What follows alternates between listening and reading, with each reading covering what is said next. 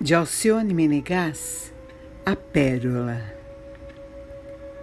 Hoje deparei-me com a imagem de uma ostra aberta, com sua linda pérola cintilando. Isso levou-me à reflexão.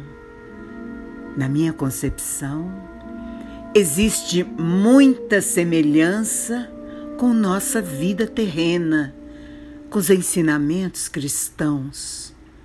A pérola é fruto do sofrimento da ostra.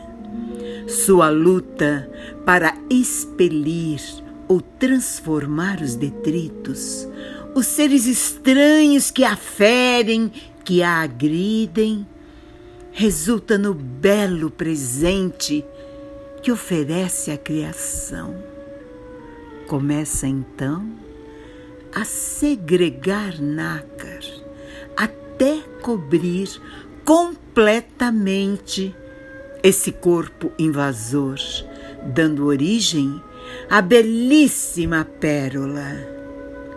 Certamente sem saber, está construindo uma joia com o seu sofrimento. Talvez também não saiba mas essa é a sua missão na vida. E dessa missão não há como fugir.